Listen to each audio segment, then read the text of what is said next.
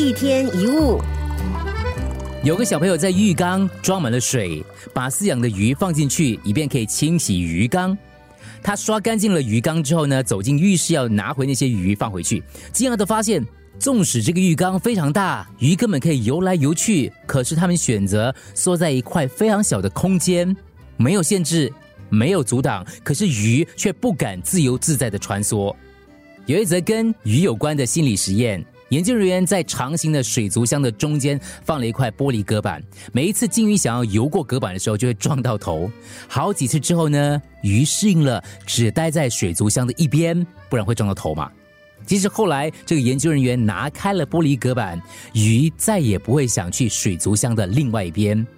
请认真的审视一下，你自己是否也有这些局限的枷锁？很多人会说不可能的啦，我学历那么低，公司怎么会请我呢？我长得不够好看，他怎么会喜欢我呢？我又没有很多人脉，怎么扩展业务呢？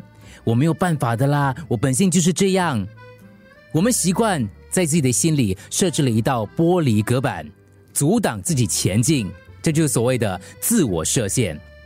任何限制都是在自己内心开始的。这件事我做不好。我不行，我无法完成，我办不到，我天生就是不会，我不擅长，我没有天分，我不是这个料。这些内在独白常常杀伤力非常吓人，等于定型了你对自己的看法，限制了自己的潜能。如果你保持这种心态，等于是扼杀了所有的机会跟可能。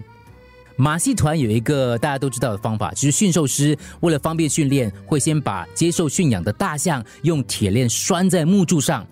刚开始，大象会试着挣扎逃脱，但发现徒劳无功之后，就只能接受现状。之后，只用细细的绳子，这个驯兽师就能够掌控大象。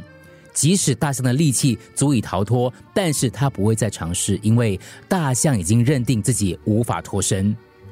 束缚着自己的，通常就是自己。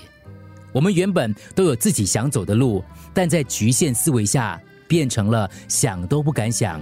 以为自己只能这样。一天一物。